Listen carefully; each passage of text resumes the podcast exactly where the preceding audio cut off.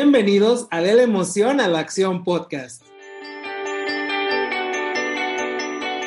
Ya estamos en nuestra tercera temporada, Con más invitados más contenido de valor, y más herramientas, para que puedas utilizarlas en tu día a día.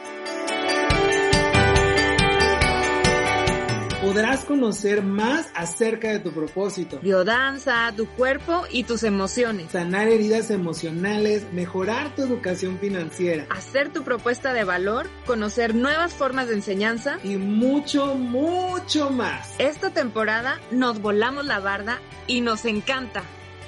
Así que, Acompáñanos.